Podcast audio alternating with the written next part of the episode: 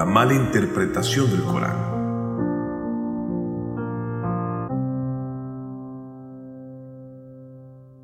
Hola, esta semana traemos un cuento en honor especial del imán Ja'far as-Sadiq, la paz sea con él, nieto del excelentísimo profeta Muhammad, la paz de Dios sea con él y su familia. Pero antes de dar inicio con el cuento de la semana, quiero brevemente explicar una serie de datos históricos que nos familiarizarán con el contexto de la época. Al comienzo del segundo siglo del calendario musulmán surgió entre los musulmanes un grupo que se identificaba a sí mismos como del grupo de Zahed o devotos desapegados y abstinentes. Y otro grupo también nace que llegó a denominarse como sufis. Ellos tenían una manera muy especial de vivir y comportarse, abandonando los bienes materiales e invitaban a la gente a seguir su camino, pregonando que era el auténtico rumbo de la religión. Ellos decían que el creyente debía abandonar este mundo y carecer por completo de bienes, que no debía tener ropa buena, ni una casa cómoda, ni siquiera comer una comida agradable.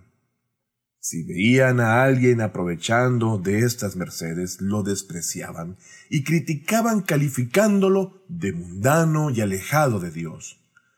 La crítica que le realiza Sufyan al imán Sadek, la paz sea con él, obedece a esta forma de pensamiento misma que tiene sus raíces en la India y que también llegó a Europa, la cual se había generalizado de igual manera por todo el mundo, introduciéndose entre los musulmanes también, con un tinte religioso y austero. Esta corriente tuvo una fuerte influencia y popularidad entre las siguientes generaciones de musulmanes, dando lugar a la formación de un grupo que llegó a ser muy bien definido y reconocido dentro del Islam. El efecto directo de este pensamiento es el descuido de los asuntos de la vida y que lleva a las sociedades a desatender su desarrollo natural. La influencia de esta ideología no afecta únicamente a quienes se identifican a sí mismos como sufis, sino que muchas veces estos, bajo el nombre del desapego y el abandono del mundo, inciden fuertemente sobre otros grupos islámicos, algunos de los cuales se han llegado a autodenominar como los antisufis, es decir, los enemigos de los sufis. Sin embargo, es importante también aclarar que no todos los que se denominan sufis tienen esta forma de pensamiento ni siguen esta filosofía puntual. No hay duda que esta corriente de pensamiento es una enfermedad peligrosa que lleva a una parálisis espiritual de las sociedades, por lo que es necesario combatir eficazmente a la misma. Lamentablemente, la mayoría de las veces la lucha contra esta corriente suele ser un combate contra un hombre o una persona definida y no contra una filosofía de vida en particular.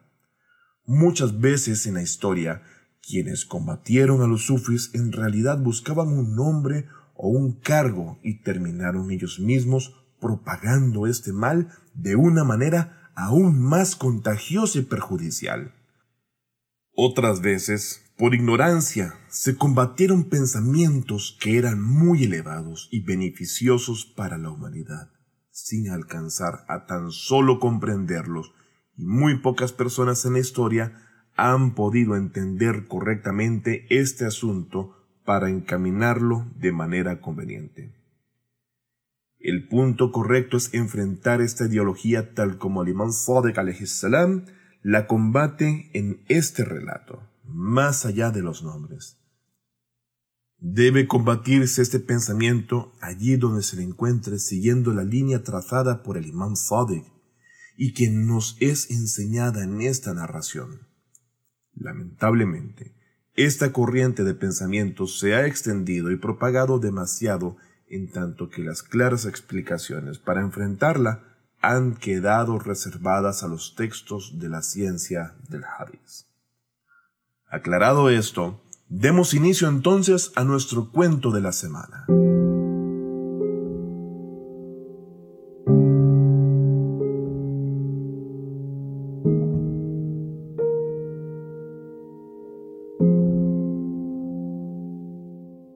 Se cuenta que Sufyan al-Zuhri, un hombre dentro de los Sahid y que vivía en Medina, se presentó ante el imán Sadek salam encontrándole vestido con una túnica muy fina y blanca como clara de huevo. Cuando Sufyan le vio con esas ropas, criticó fuertemente al imán diciéndole, Esta ropa es indigna de ti, tú no tienes que ensuciarte con las bellezas del mundo. Esperaba que tuvieras piedad, Otakua, y que te mantuvieras apartado de la vida de este mundo. A lo que inmediatamente el imán le contestó, Voy a decirte algo y quiero que lo escuches con atención, ya que te será beneficioso tanto para este mundo como el otro. Si en verdad te has equivocado y no conoces las enseñanzas correctas del Islam, en lo que has mencionado, mis palabras han de servirte. Por el contrario, si lo único que deseas es innovar, invertir y alterar las realidades, mis palabras no van a ser de utilidad para ti.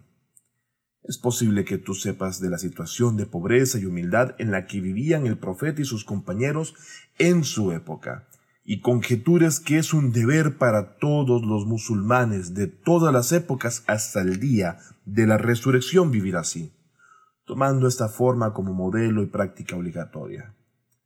Pero el profeta de Dios vivía en un tiempo y una región en la cual la pobreza dominaba sobre la gente y la mayoría de los habitantes no alcanzaba a cubrir las necesidades básicas de la vida.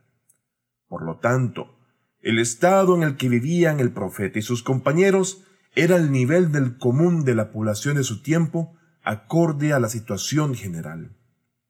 Pero si el tiempo cambia y la situación prospera, siendo posible un aprovechamiento mayor de la abundante merced de Dios, entonces los más dignos de beneficiarse con tales abundancias son las personas buenas y justas, no los malvados y perversos.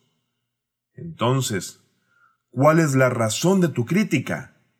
Yo juro por Dios que aunque veas que utilizo las bondades del mundo, desde que alcancé la madurez, el estado de conciencia y la responsabilidad, no paso ni un día ni una noche sin revisar si entre mis posesiones se encuentra algo que le pertenezca a otra persona o sobre lo cual otra persona tenga un derecho y de encontrar algo así, lo devuelvo inmediatamente.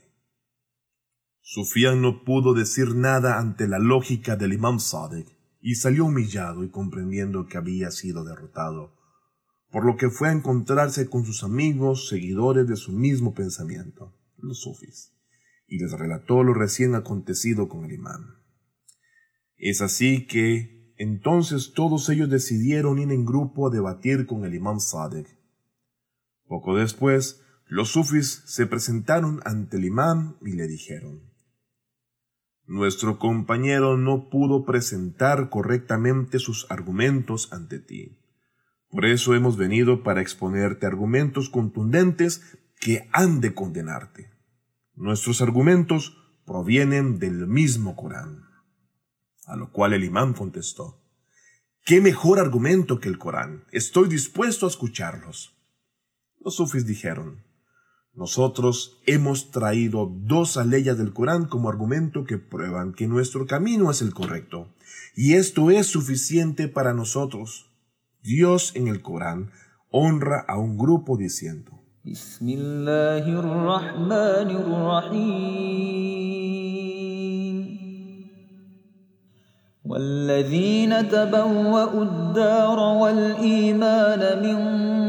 قبلهم يحبون من هاجر إليهم ولا يجدون في صدورهم حاجة مما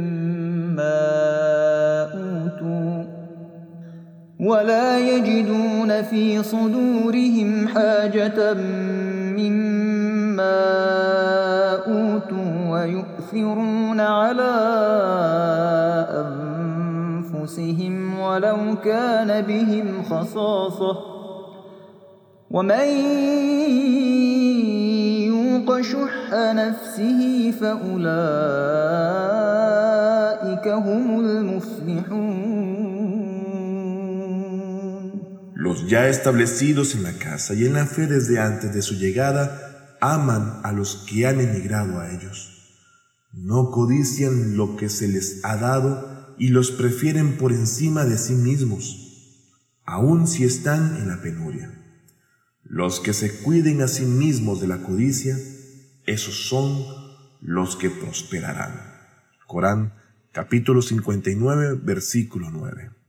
Y en otro lugar del Corán, concretamente en el capítulo 76 versículo 8, Dios dice, ويطعمون الطعام على حبه مسكينا ويتيما وأسيرا Por mucho amor que tuvieran al alimento, se lo daban al pobre, al huérfano y al cautivo. Cuando terminaron de hablar, una persona que los estaba escuchando desde una esquina de la mezquita se les acercó y dijo, Lo que yo entiendo de lo que ustedes dicen es que ni siquiera ustedes creen en lo que dicen. Ustedes solo pretenden que la gente pierda interés en sus bienes y se los entreguen para así poder aprovecharlos.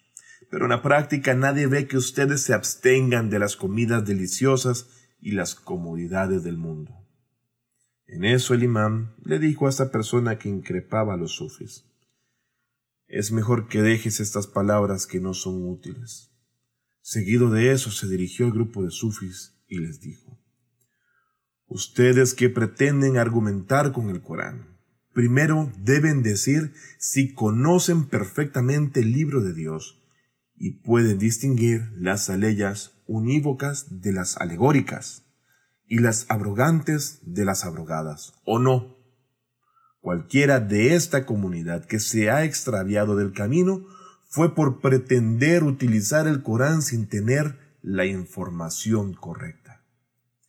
El grupo de sufis respondió, tenemos alguna información sobre esto, pero no es completa y perfecta. El imán argumentó, precisamente, la desgracia de ustedes es por este motivo que poseen un poco de información incompleta y pretenden usarla. Las narraciones del profeta son iguales que las aleyas del Corán. Necesitan tener conocimiento e información adecuada para aprovecharlas. Estas aleyas que ustedes traen del Corán no prohíben el uso de las mercedes de Dios en el mundo, sino que se refieren a la concesión y la entrega de aquellas pertenencias que son necesarias para uno. En estas aleyas se admira un grupo que en un momento determinado dieron preferencia a otros por encima de sí mismos, otorgándoles aquellos bienes que les eran lícitos. Los que si ellos no brindaban no estaban cometiendo ninguna falta ni nada reprochable. Dios no había ordenado que ellos debieran comportarse así y no había vedado omitir esta acción. Ellos, por sus elevados sentimientos y bondad, se pusieron a sí mismos en estrechez y penurias, otorgando aquello que precisaban para sí mismos. Y Dios ha de recompensarlos por esto. Luego, estas aleyas no concuerdan con lo que ustedes pretenden argumentar, porque ustedes le reprochan a la gente que utilicen sus riquezas y las gracias que Dios les ha concedido, queriendo prohibirles esto. En aquella circunstancia, ellos, quienes han sido mencionados en esas aleyas, gastaron en el camino de Dios sus bienes de esta manera. Pero luego vino una orden de Dios completa que determinó los límites de este asunto y abrogó esta conducta que ellos tuvieron. Por lo cual debemos seguir la orden de Dios. Fue abrogante, y no lo que ellos hicieron que quedó abrogado. Dios, por una misericordia especial suya, y para reconciliar la situación de los creyentes, ha prohibido a las personas que se abandonen a sí mismos y a sus familias en la estrechez por gastarlo todo en el camino de Dios, pues entre las familias de las personas existen siempre niños, chicos y ancianos débiles que no pueden soportar las condiciones de escasez extrema. Y si uno otorga el único alimento que posee para los suyos, que están bajo su responsabilidad, es posible que alguno se vea afectado muy seriamente por esto muera. Por eso, el profeta dijo que si alguno tiene algo de pan o dátiles o algunas monedas y las quiere ofrecer en caridad en el camino de Dios, primero tiene que darle a su padre y a su madre, y en segundo lugar a su esposa e hijos, en tercer lugar a sus hermanos creyentes y parientes cercanos, y recién en cuarto lugar puede ofrecerle a los otros, rivalizando en buenas obras, y esto se encuentra después de los anteriores. Cuando el profeta una vez escuchó que un musulmán que había fallecido había entregado todos sus bienes en el camino de Dios, y por esto había dejado a su hijo pequeño en la pobreza, forzándolo a vivir de la caridad, expresó, si me hubieran informado esto antes de enterrarlo, no hubiese permitido que lo entierren en el cementerio islámico. El imán continuó diciendo, mi padre el imán Bakr narró del mensajero de Dios que él dijo, en vuestros gastos siempre debéis comenzar por los familiares, y de ellos el más cercano tiene mayor prioridad. Además de todo lo expuesto, el Sagrado Corán anula el método de gastar los bienes que ustedes proponen en el capítulo 25, al decir.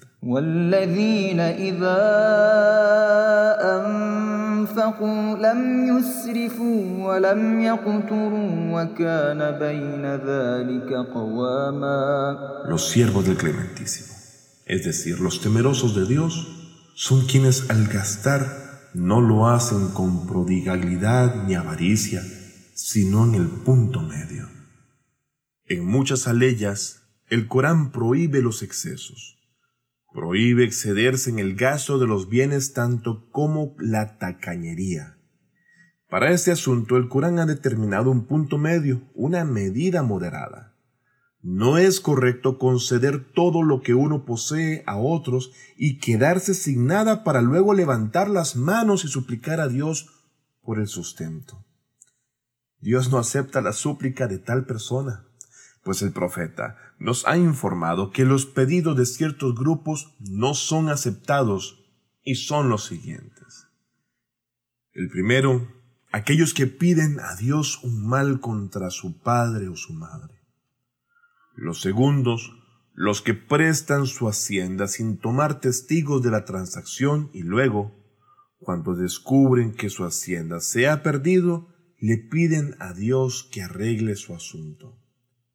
Esta persona tenía la solución en las normas establecidas para prevenir su pérdida, y él mismo la abandonó, por lo que Dios entonces no escucha sus ruegos. Los terceros son los que piden que Dios los libere de la malicia de su mujer, ya que la solución de este asunto se encuentra en sus propias manos. Y si no puede cambiar su situación hogareña, puede anular su matrimonio a través del divorcio. El cuarto grupo es la persona que se encuentra en su casa sin hacer nada, sin trabajar ni esforzarse, y le pide a Dios el sustento. En respuesta a esa persona ávida, Dios le dice, Oh siervo mío, ¿acaso no he abierto para ti los caminos del movimiento y el esfuerzo? ¿Acaso no te he dado un cuerpo con miembros perfectos, sanos y funcionales? ¿Acaso no te he dotado de manos, pies, ojos, oídos e inteligencia y prudencia para que puedas ver, oír, pensar, moverte y esforzarte. En la creación de cada uno de estos elementos existe un propósito y un motivo. La forma de agradecer esas abundancias que tú las utilices como corresponde. Entonces, deja de reclamarme y ponte en marcha para obtener tu sustento, obedeciendo mi orden respecto de tu esfuerzo sin recostarte sobre los hombros de nadie. Por cierto, que tu situación se encuentra de acuerdo con mi determinación general, por lo cual he de otorgarte sustentos abundantes si haces el esfuerzo. Y si por algún motivo no cambio tu situación actual y no recibes un sustento abundante, al menos habrás cumplido con tus responsabilidades al realizar el esfuerzo, por lo que has de quedar exento de reclamos en el día del juicio. El quinto es la persona que tiene hacienda y riquezas abundantes y las otorga sin medida perdiéndolas todas para luego suplicar. Oh Dios, bríndame el sustento. En respuesta Dios le dice, ¿acaso no te había dotado de abundantes sustentos? ¿Por qué no los ofreciste con moderación? ¿Acaso no he ordenado la moderación en la entrega de los bienes? ¿Acaso no he prohibido conceder sin medida, con prodigalidad? Y sexto, la persona que ha cortado los lazos familiares y suplica a Dios por esto, para que no se restablezcan. A lo que el imam Sadek siguió diciendo, en el Corán Dios le enseñó al profeta la manera correcta de otorgar los bienes por un acontecimiento que tuvo lugar. Se cuenta que en una ocasión el profeta Muhammad sallallahu alayhi wa sallam, recibió una determinada cantidad de oro y él no quería pasar la noche con esos bienes en su posesión. Por lo cual les fue otorgado a las personas una tras otra, hasta agotar en el mismo día toda la cantidad que había recibido.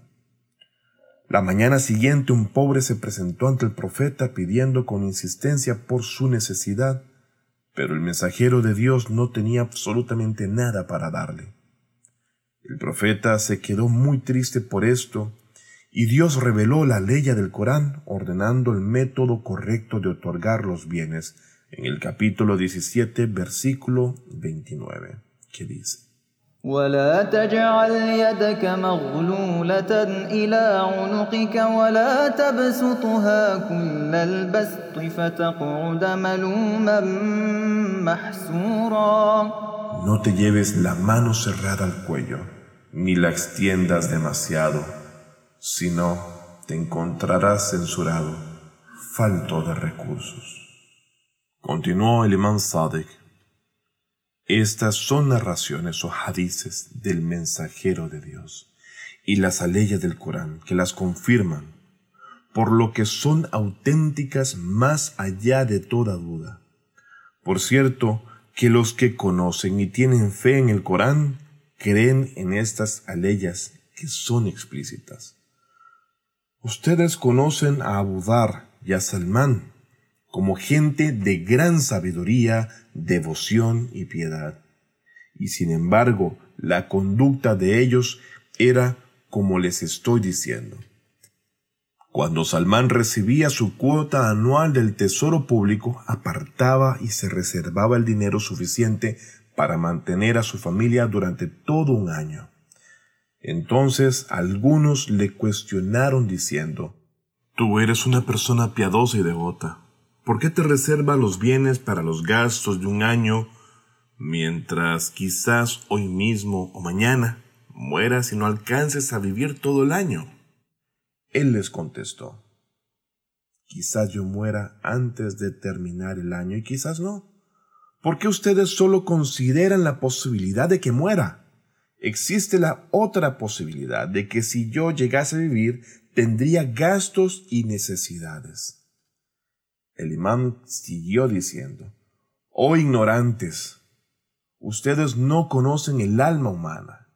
Si ella no tiene los elementos suficientes para la vida, no puede obedecer bien a Dios, pues pierde toda su energía y su regocijo por el camino de Dios, debido a la necesidad que posee. y cuando tiene todos los elementos necesarios, se calma y puede aprovechar mejor la devoción. ¿Saben cuántos animales tenía Abudar entre camellos y ovejas? Él aprovechaba la leche y la carne de esos animales para su sustento y tenía, además, para recibir huéspedes o para algún necesitado que le pidiera. Si quería otorgar algo, guardaba para sí una parte igual a la que ofrecía en caridad. ¿Y quién era más devoto que estos musulmanes, Abodar y Salmán? El mismo profeta ha dicho sobre ellos muchas cosas que todos ustedes conocen. Ellos nunca perdieron todos sus bienes bajo el nombre de devoción o piedad. Ellos nunca transitaron este camino que ustedes proponen. Ustedes pretenden que la gente otorgue todas sus posesiones y queden en la miseria, tanto ellos como sus familias. Yo oficialmente les transmito esta narración de mi padre, de su padre, de sus abuelos, que el mensajero de Dios, la paz sea con él y su familia, ha dicho. Hay un estado muy especial del creyente en el cual él recibe bondad y prosperidad. Sea que le estén cortando su cuerpo por pedazos o que le hayan otorgado todo el territorio de Oriente y Occidente. La bondad y prosperidad del creyente no es por los bienes materiales, sino por la fe de su alma y su creencia. Él sabe que en cualquier situación que se encuentre, sea de riqueza o pobreza, tiene un deber que cumplir, y Él lo llevará adelante de la mejor manera posible. Esta es la situación más extraña que tiene lugar para el creyente, en la cual Todas sus desventuras, dificultades y problemas traen bondad y prosperidad para él. Siguió diciéndole Imam ¿Acaso todo lo que hoy les he mencionado es suficiente o quieren que les hable más? Ustedes sepan que al principio del Islam las normas del jihad el esfuerzo supremo, lucha o combate, establecían que todo musulmán debía resistir a diez enemigos, y si no lo hacía se le computaba como una falta y se hacía, ante Dios, culpable de un delito. Pero luego Dios con su gracia y misericordia otorgó una gran reducción de las exigencias a favor de los musulmanes y cambió esa norma de tal forma que cada musulmán se encuentra obligado a resistir solo a dos enemigos no a más.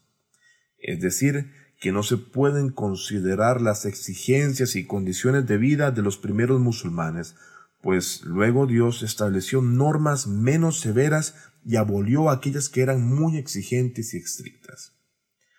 Hablemos ahora de la jurisprudencia islámica y los tribunales. Supongamos que uno de ustedes se encuentra ante un juez que decreta que para cubrir el derecho de manutención de su esposa, él debe otorgarle determinada suma. ¿Qué haría en tal situación? ¿Acaso pretenderían argumentar diciendo, yo soy una persona devota que ha abandonado el mundo y sus posesiones? ¿Acaso ese argumento es razonable? Si ante una postura así el juez decreta que igualmente el hombre debe pagar el derecho de manutención a la esposa, su veredicto está de acuerdo con la justicia o es tiránico. Si pretenden que tal veredicto es tiránico y opresivo, están diciendo una mentira evidente, con la cual agravian a todos los musulmanes con una acusación injusta. Y si dicen que el juez está decretando con justicia, están reconociendo que vuestro argumento es inválido y vuestro camino es incorrecto existen otras consideraciones más por analizar. Hay situaciones en las que los musulmanes deben realizar gastos obligatorios en pagos o expiaciones. Ahora supongamos que toda la gente toma el camino de la abstinencia y desapego, abandonando sus posesiones y despojándose de todos los bienes para vivir en la pobreza como ustedes proponen. ¿Qué sucedería con las expiaciones y las limosnas obligatorias? Y piensen en el fakat o impuesto obligatorio sobre el oro, la plata, los ganados como el cordero, el camello, las vacas, y las cosechas como el dátil y la uva. ¿Acaso no han sido establecidos para que los pobres puedan vivir mejor y aprovechar de las abundancias de la vida? ¿Acaso esto mismo no confirma que el objetivo de la religión es beneficiarse de las riquezas de la vida? Si el objetivo de la religión fuese la pobreza, y el máximo grado de educación religiosa consiste en despojarse de todos los bienes mundanales, entonces los pobres ya se encuentran en tal estado y han alcanzado tal objetivo eminente, por lo cual no necesitan algo que los haga salir de esa situación agradable y próspera que supuestamente tienen. En tal situación, ellos tendrían que rechazar la caridad negándose a aceptarla. Si como ustedes pretenden, todo aquel que posee una hacienda tiene que entregarla por entero en caridad, entonces ya no queda ningún sentido para el zakat. Queda claro que ustedes siguen un camino incorrecto y peligroso, invitando a la gente a una ideología extraviada. Esto se debe a su falta de conocimiento sobre el Corán y las sunnas del profeta, así como de las narraciones o hadices que se transmiten. Existen hadices que son confiables y seguros, y son lo que el Corán confirma. Pero ustedes niegan la validez de las narraciones que no coinciden con la ideología hacia la cual convocan, lo cual es otra muestra de ignorancia. Ustedes no meditan en las aleyas del Corán y los delicados y maravillosos asuntos que ellas traen. Los que son dignos de aprovecharse tampoco conocen la diferencia entre abrogante y abrogado, entre unívoca y alegórica, y no pueden distinguir entre los mandatos, lo que se ordena hacer y las prohibiciones. Les voy a plantear algo de la historia del profeta Salomón, hijo de David, o Suleimán ibn la pasea con ellos, para que me respondan algo. Él le pidió a Dios un reino tal que nadie después de él pudiera tener algo semejante y que vemos en el capítulo 38, versículo 35 del Sagrado Corán que dice,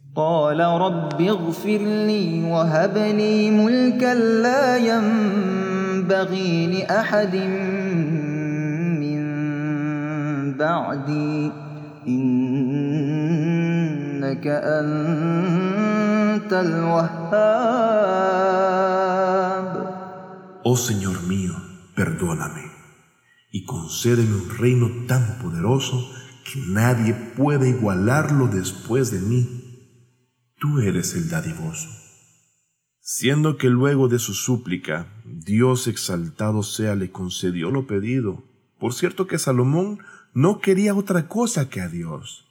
Ni Dios en el Corán, ni los creyentes en general critican a Salomón por haber pedido tal reino en el mundo mismo sucede con David, o Daud, el profeta que estaba antes de Salomón, y antes con José o Yusuf, que le solicitó al faraón que le pusiera a cargo de los almacenes del país, ya que él sabía cómo administrarlos, lo cual está plasmado en el majestuoso Corán, capítulo 12, versículo 55, que dice,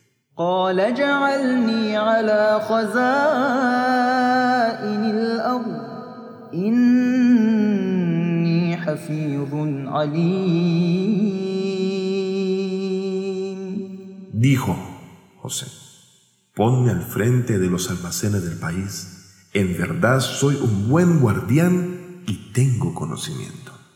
El profeta José, realizó su trabajo también que le dieron el poder sobre un territorio muy extenso. Como había una gran carestía, la gente se acercaba desde todos los territorios circundantes a adquirir mercaderías en esa zona gobernada por él. Y por cierto, que ni José intentaba realizar nada en contra de los mandatos divinos, ni Dios lo critica a él en el Corán por su actitud. Igual que la historia de Zulkarnain, un siervo que amaba mucho a Dios y Dios lo amaba a él, al punto que le concedió el dominio sobre el oriente y el occidente. Oh gente, abandonen este camino incorrecto y edúquense a ustedes mismos con las consignas verdaderas del Islam. No transgredan lo que Dios ha ordenado y prohibido, y no pretendan establecer ustedes mismos los mandatos. No intervengan en los asuntos que no conocen, y pídanle a las personas entendidas que los guíen al respecto. Esfuércense por distinguir lo abrogante de lo abrogado, lo explícito de lo metafórico, lo lícito de lo ilícito. Esto ha de ser mejor y más fácil para ustedes y se encuentra más apartado de la ignorancia. Abandonen la ignorancia, pues ella tiene muchos protectores, mientras que los protectores de la sabiduría son pocos. Dios ha dicho, por encima de cada dueño de una sabiduría hay un sabio.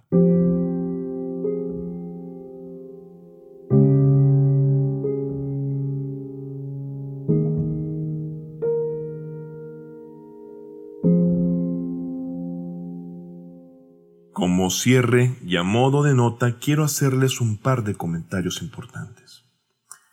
Respecto a la segunda recitación que aparece en este cuento del Sagrado Corán, capítulo 76, versículo 8, existe un cuento muy importante y hermoso el cual encontrarás en el cuento Tres toques a la puerta de la generosidad, que fue publicado el 30 de enero del año 2021 donde se explica para quienes se ha descendido esta aleya coránica.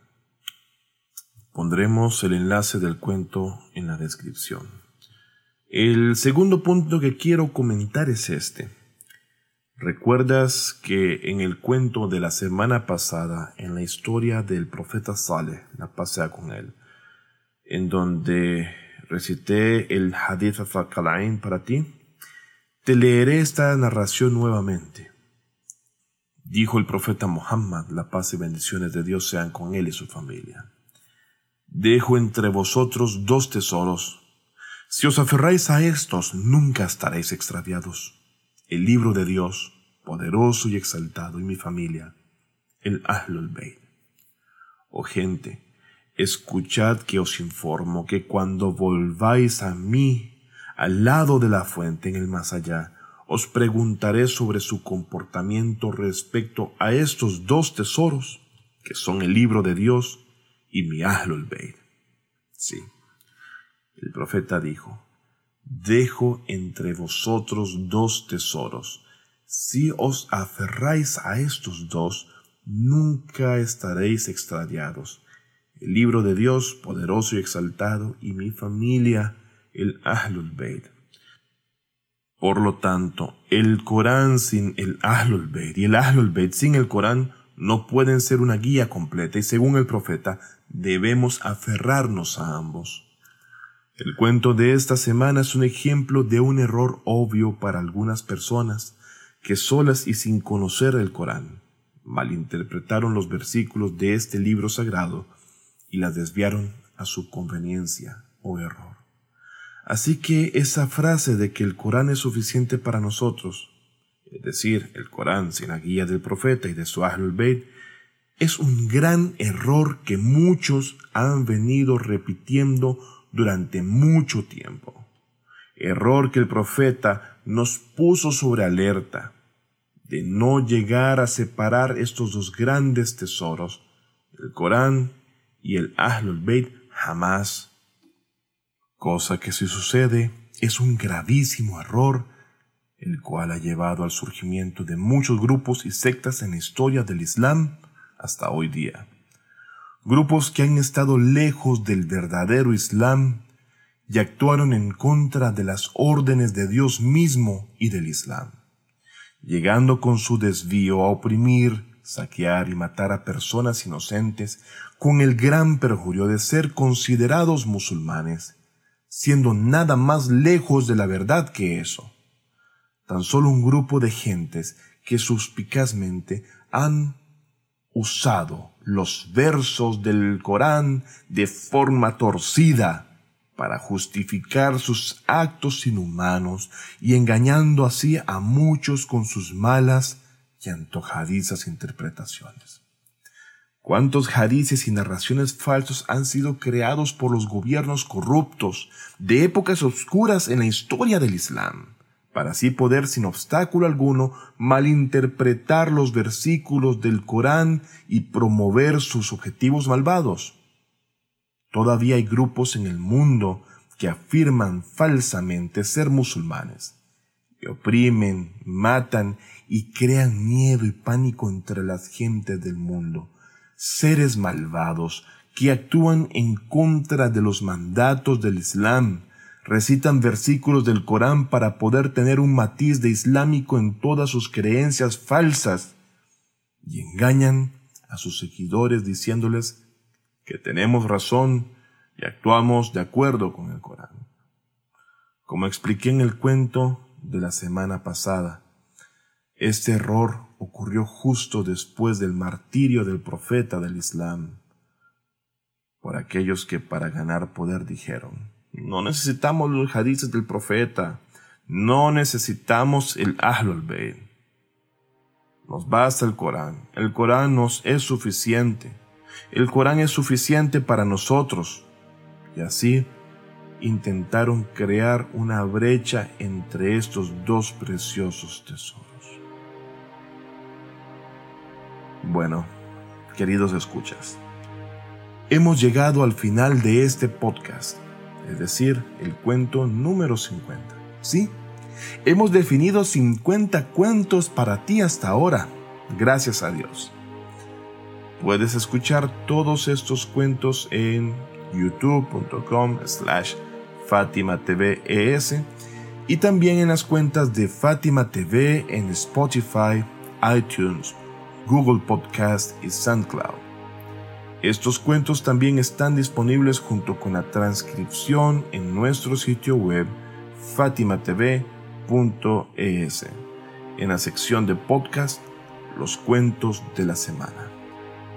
Estoy muy feliz de haber podido leerte un cuento nuevo esta semana. Hasta el sábado que viene. Chao.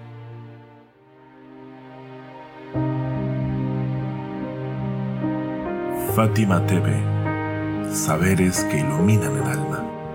Síguenos en youtube.com slash fatimatves o en nuestro sitio web fatimatv.es.